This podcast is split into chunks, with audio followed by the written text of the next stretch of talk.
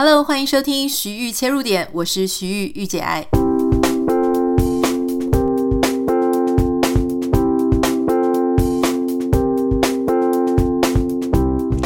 Hello，今天是我们节目的第一百集。天哪，一百集耶！我自己之前在做 Podcast 的时候呢，我是完全没有想到有一天我们的节目会到一百集。那当然是因为我们后来因为日更的关系哦，所以一个礼拜就五集五集这样，所以其实呢，呃，就比预想的当中还要快，就来到一百。可是我认为说一百其实也算是一个，呃，如果当你立定一个目标的时候，然后从零跑到一，跑到一百，其实这个都算是一个小小的里程碑。所以今天我其实原本问大家说，诶，第一百集你们有没有想听什么？那大家有给我很多的意见，那当然都是关于可能某一个主题啦。但是我想第一百集，我想要先回复呃十个常见的问题哦，就是关于我们自己节目啊，或者我本身。那所以我也想让大家多多了解我们这个徐豫切入点这个节目。那回答完十题之后呢，我想跟大家分享一个小小的观点。好。那我们就来进入十题的常见问题。好，首先是第一题，就是大家会问说，诶，请问节目是我一个人做的吗？没有错，包含这个节目的主题、发想、企划、剪接、录制、上传。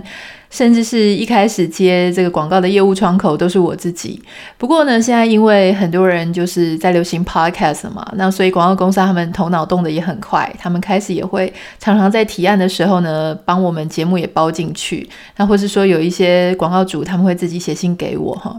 那关于就是大家也常常问到，就是节目中间的间奏很好听，那到底是呃什么音乐？其实我也不知道，因为我是从音乐素材库里面去挑的，有一些这种有授权的哈，或是说它开放给大家免费使用的。那这个东西呢，在那个服务上面我是有付费，但是本身音乐是什么，我自己就不是很清楚。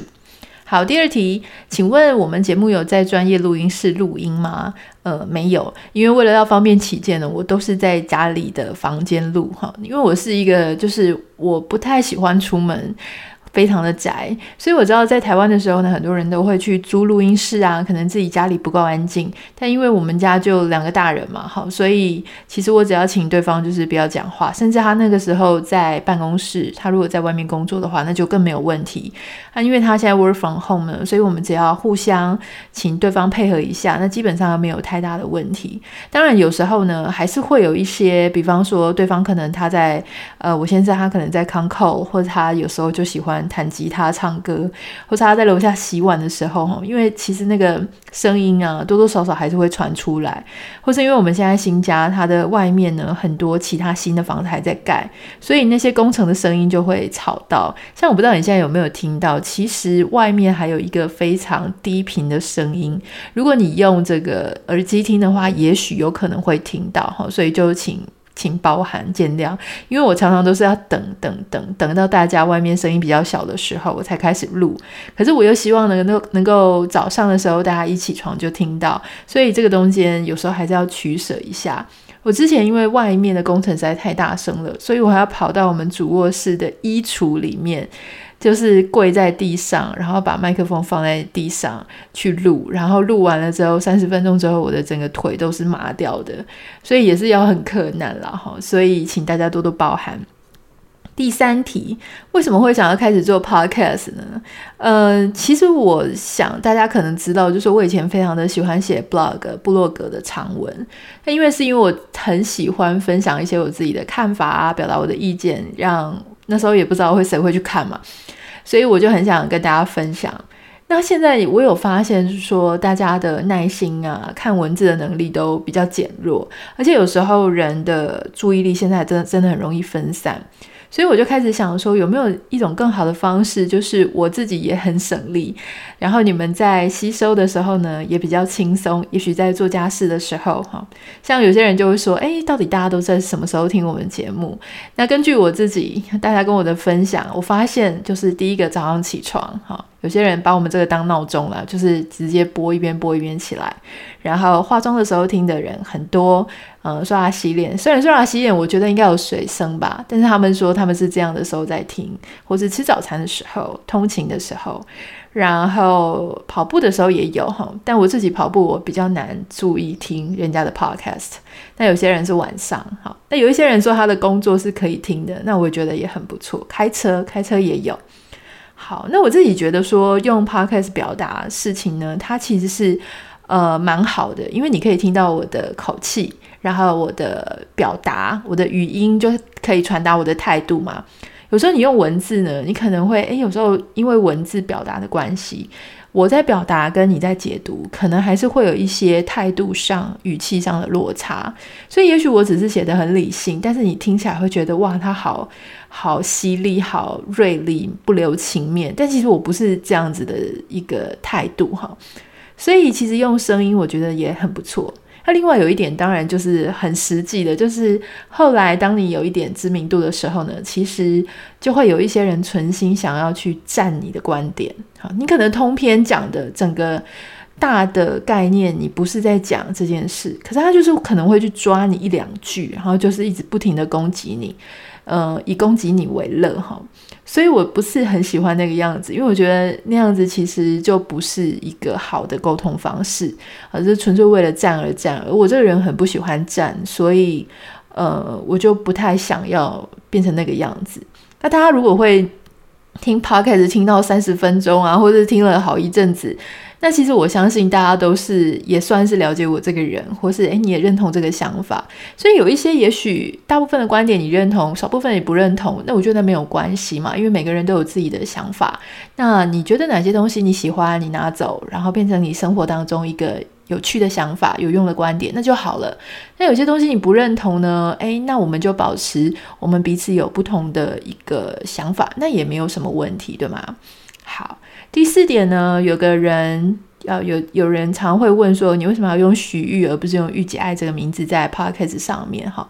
没有刻意不去用啦。但说真的，我那个时候在思考这件事的时候，我确实有有想过说，玉姐爱这个名字呢，它是有一些社会上的既定印象，好，比方说是两性的，或是比较娱乐，然后比较男生会说比较 sexy。我自己也知道，其实大家在讲的时候呢，我都清楚。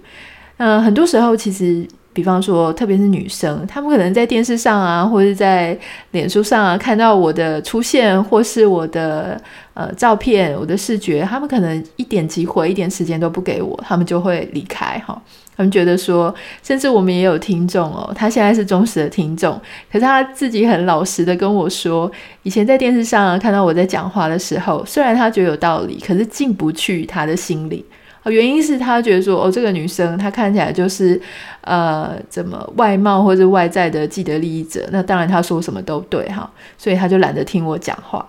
那我那时候看到他的讯息，我就是，其实我不是不知道，我知道哈，就是，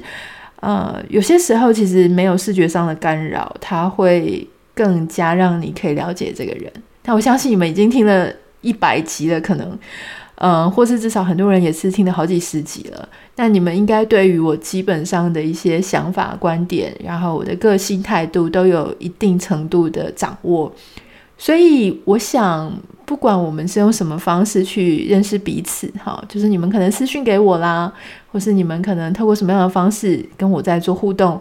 啊，或是我们你也没有，你就是一个潜水的听众。那只是说我们常常在 Podcast 上面，哈，就是你会听到我的分享，那我觉得都很好。就是有时候有些时候，我觉得人跟人之间很珍贵，是，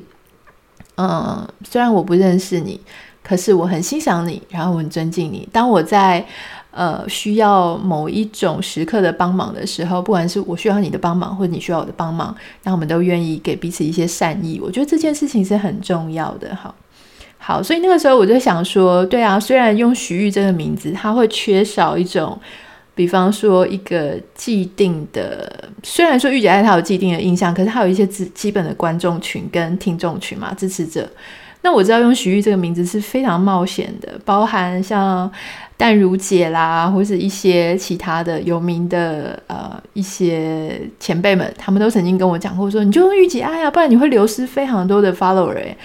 我是说没有关系。如果我决定说这个平台它是我想让别人重新认识我，不管是我的声音、我的想法、我的观点，或是一种表达的策略，那我觉得没有关系。我相信不管是什么名字，只要我们时间滑下去，然后努力去做内容，那我们还是有机会被看到。所以我非常感谢你们，就是你现在如果在收听这一集，或是你尝试我们的一个忠实听众，我都非常感谢你愿意就是肯定一个我另外的一个尝试哈。好，第五题，徐玉老公还会来上节目吗？哈，嗯，不太确定诶。如果有适合他的主题，就可以聊一下。但是因为访谈，我自己的设备啊，我知道很多像其他人在做访谈节目，像白灵国他们，如果是面对面的访谈，他们其实是有一个 console，就是类似简单的混音器哈，他们可能已经是比较高级的啦。但是有些人会有简单的混音器。那混音器呢，有一点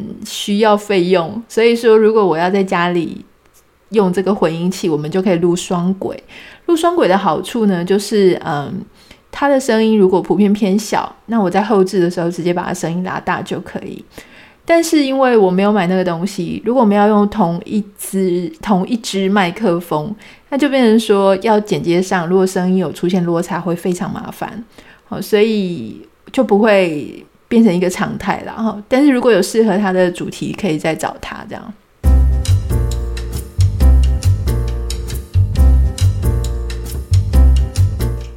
第六题，未来会有继续有业配的广告吗？嗯，其实我觉得 Podcast 它是一个非常自由的平台，因为我其实就是自己在经营嘛，所以基本上不管是呃很多品牌或产品来问。这个部分我有非常高的决定权哈，我可以决定我想去露出我自己喜欢的产品跟喜欢的合作方式。那目前其实说真的啦，我想跟大家分享一个你可能不知道的社群媒体的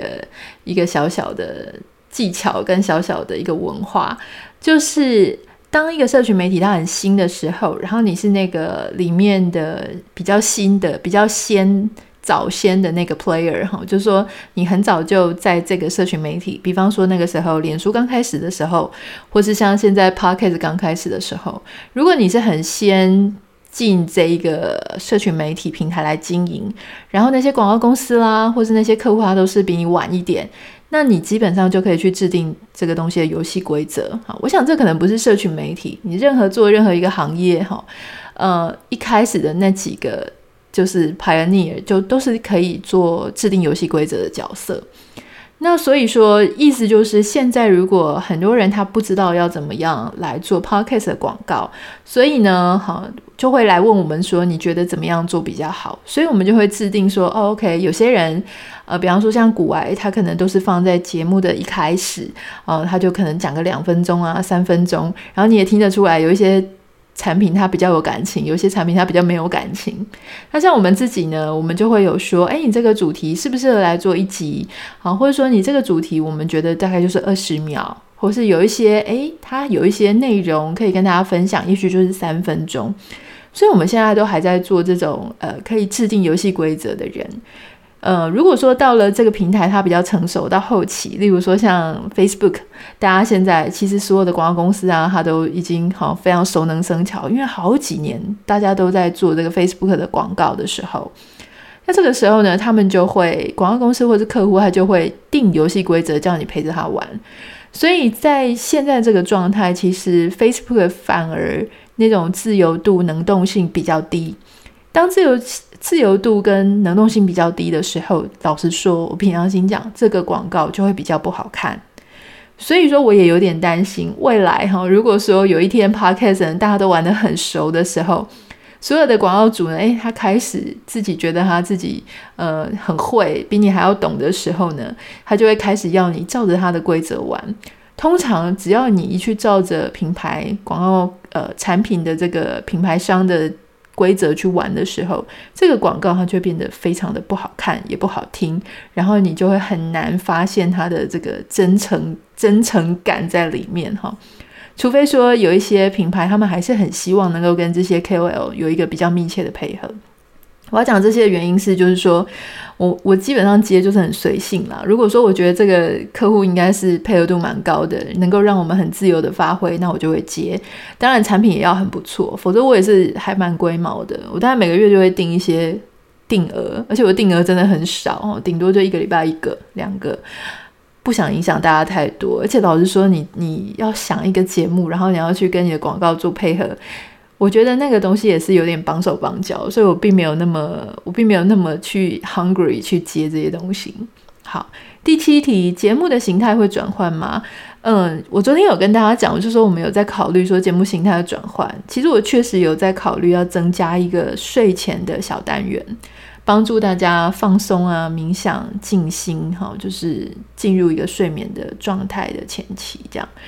但我不太知道说你们睡眠睡得好不好，有没有需要这个单元？我记得我们之前有曾经有一集，就是请大家闭上眼睛，然后去思考一些事情。那这个单元，它如果是在睡前的话，我相信就对你的啊、呃、沉浸。沉淀你自己的情绪上会是有一个很大的帮助。如果你有兴趣的话呢，欢迎你可以呃私讯到我的 Instagram 账号。呃，我也很希望大家知道说大家有没有对这样子的单元有兴趣。好，第八题会日更到什么时候呢？嗯，这一题真的是太太犀利了哈。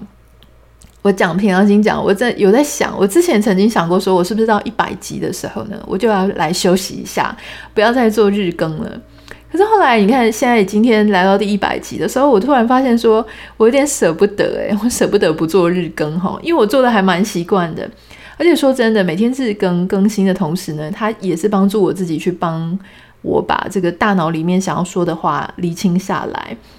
我前几天在听另外一个 podcast 节目《哇塞心理学》的时候，那个主持人蔡宇哲教授他就有提到说，关于学习的科学哈，就是他说呢，其实。呃，当我们在学习东西的时候，我们都会觉得说，诶，我好像会背，就是我学到了。但事实上呢，学习它有分很多，就是你学得的成果啊，它的在你的脑中的印象深刻，其实是有差别的哦。学习程度是有差的。那你学到是一回事，但是如果你能够把你学到的东西再讲出来，那又是另外一回事。所以我在想说，当我在跟大家分享的时候，其实也是在帮助我自己做加深印象。那你这样想来，你就会觉得说，OK，我做 Podcast 不只是说我在陪大家，好，我在贡献我自己的呃时间啊，或者我的内容给大家，同时呢，你们也正在帮助我，让我去做更多呃更深度的学习。所以我觉得这样子想起来，我觉得也还蛮感谢你们的哈。好，那第九题是，我都利用什么时间回复听众的来信跟留言？会不会很累？呃，我自己的状况是我大概一个礼拜我会找一个时间来一起回复，因为我如果不停的回复的话呢，他就会，因为你今天回复了其中一个人，他可能就会继续的跟你讨论。所以，如果呃，我就是天天的都在回复的话，会变成说我永远都回复不完大家的讯息，哈，因为其中有一些他会一直跑，他会永远就一直在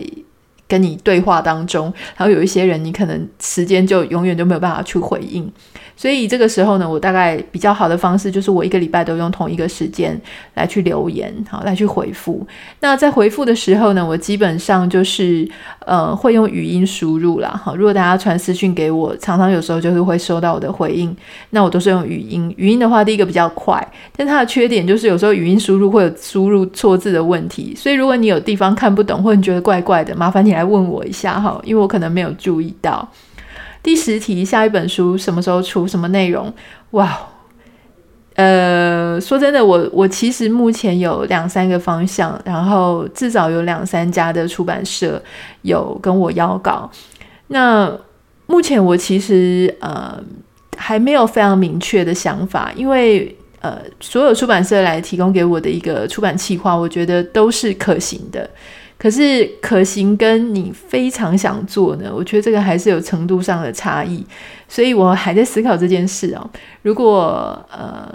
我开始在动笔，或是我已经觉得一定要出下去的时候，我会再跟大家分享。好，呃，今天的节目呢，后面我想要跟大家呃聊一下，就是说我有收到一个网友的来信。通常我收到网友来信的时候，为了我要避免说我讲的太像他本人，所以我通常都不会再去看我的手机哈，所以我我大概就不会照着念，不会照着念。这样子的话，可以稍微改编一下他的故事，因为我可能记得不是很清楚，但是大致上是那个样子哈。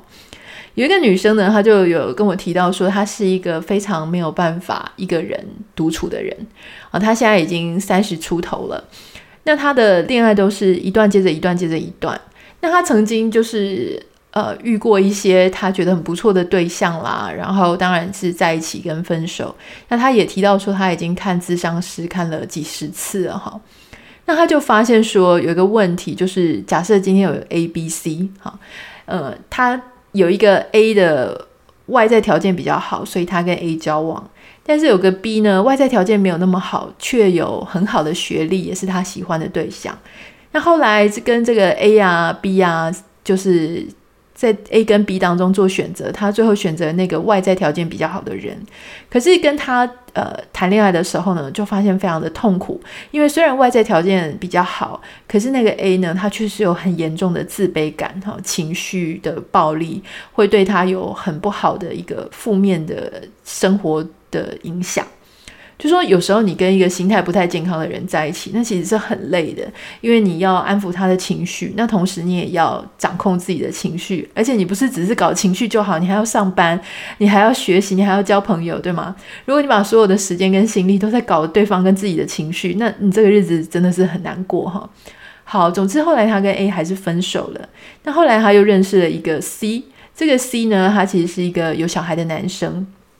所以他认识 C 的时候，他就觉得说，因为他没有做好要成为别人后母继母的准备，没有想要进入这样的一个家庭。可是不知道为什么呢？好，两个就还是交往了下去。那他因为听到我们前几集有在讨论，就是呃，就是重组家庭的困难，所以他就把那一集有的一些分享一些内容分享给这个男生。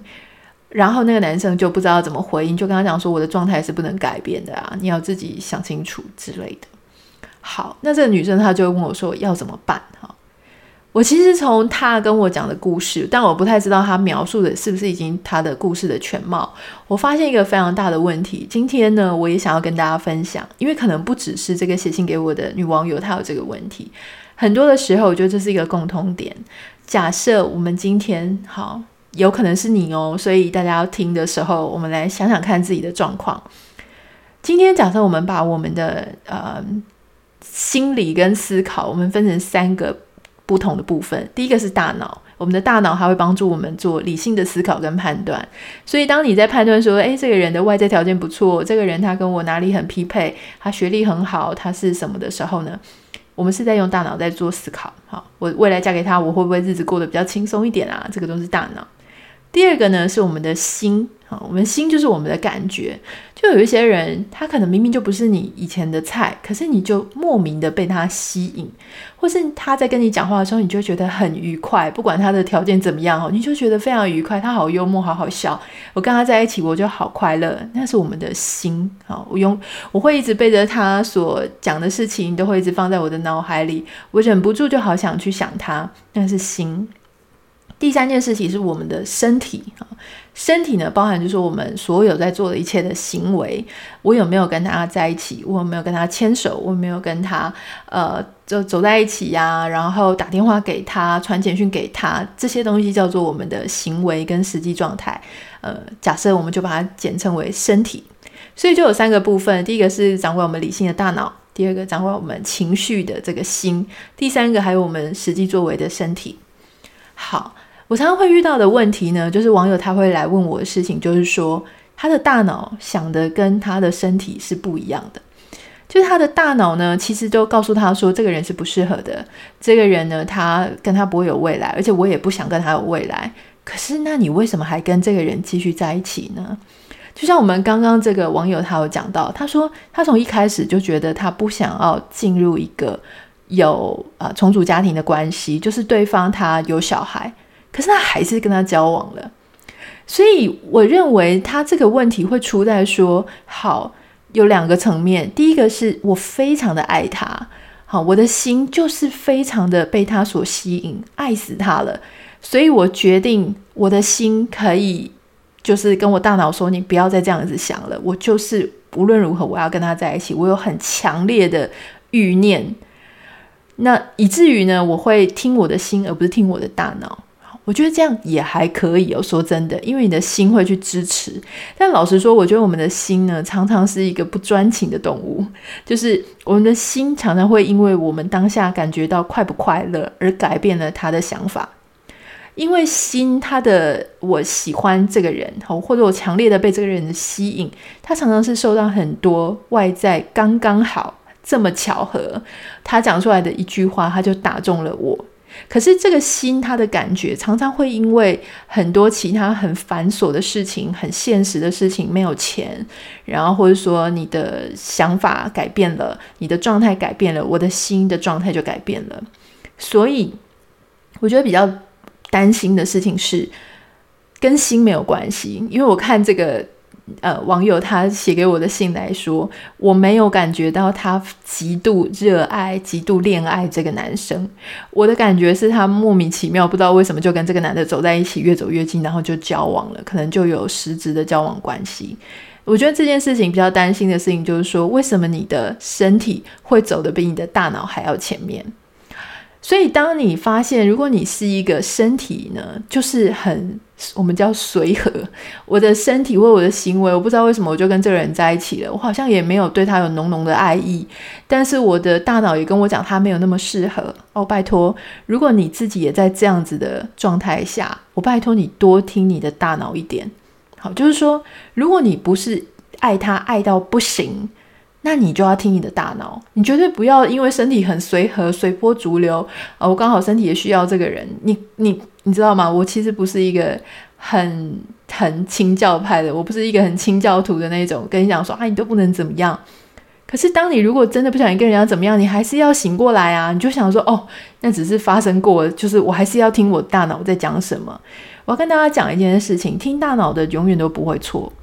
有时候有些。电影，他们可能会跟你讲说：“哦，听大脑的声音啊，你会很遗憾。”那我跟各位讲，如果你不听大脑的声音，好，比方说你的大脑就是很理性、很务实，跟你讲说这样子的家庭不是我准备要接受的，或这个人他的经济状况，我就是觉得会很辛苦，或他这个人的生活水平、生活的方式、生活的风格，就不是我的梦想。那你就不要，你的身体、你的行为就不要介入。如果你介入了，就赶快抽腿，或是赶快离开。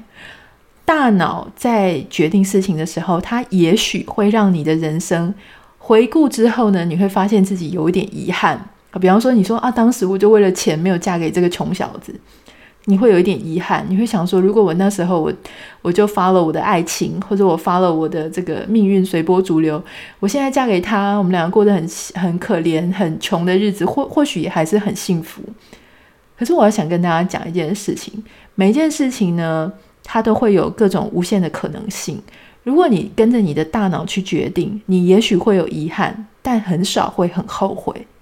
可是，如果说你是完全没有在思考，你也没有听你的大脑，也没有听你的心，你就去随波逐流做了这件事情，然后因为你没有勇气去拒绝你现在的状态，你虽不喜欢，但你还是做了。你虽然大脑告诉你了，提醒你了，可是你还是没有听，因为你没有勇气离开那个状态。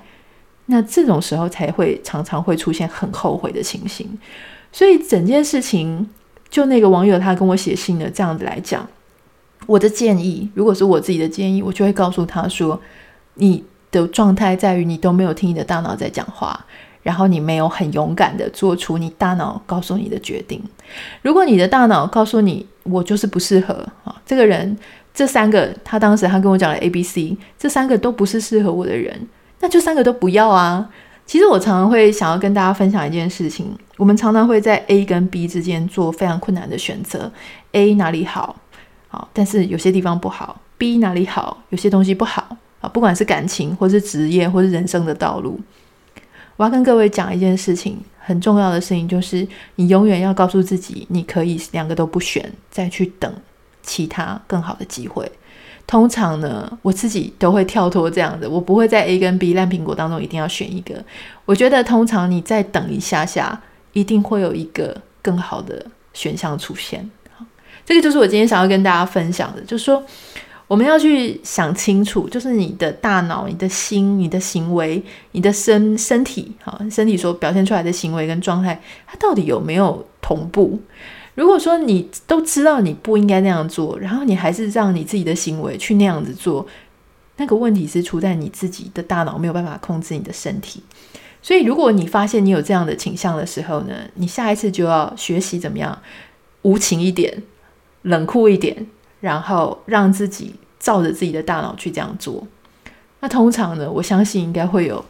呃。也许会有遗憾，但是不至于会有很后悔的结果啦。哈，好，那当然是这是我今天想要跟大家分享的。我不太知道说它能不能运用在你的状态上。那当然就是呃，我觉得最要强调的事情就是说，其实我们的节目就是给大家一个看法。我并不是智商心理师，但是呃，如果说今天我的故事或是我在看事情的观点，能够让你有一些。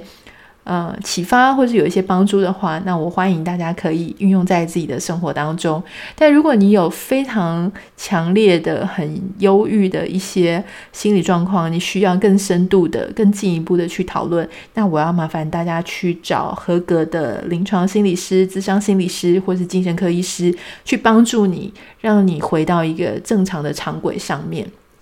啊，那我要在这里第一百集的时候呢，祝福大家，就是我们，我希望我们的节目可以继续陪伴大家非常长长久久。那也希望，呃，我的节目能够成为你的生活、你的生命，还有这个社会上的一个祝福。欢迎大家可以把你所有想要跟我分享的事情呢，都私讯到我的 Instagram 账号 Anita 点 Writer A N I T A 点 W R I T E R，前面可以不用写说什么，呃，就是。呃，在考虑说要不要写给你，但是因为你有鼓励我，所以我就写了。我看到大概不下几十封都是这样子的开头哈，没关系，你就可以直接跟我 say hello，然后跟我分享你的想法哈，不用害羞，不用担心打扰到我这样。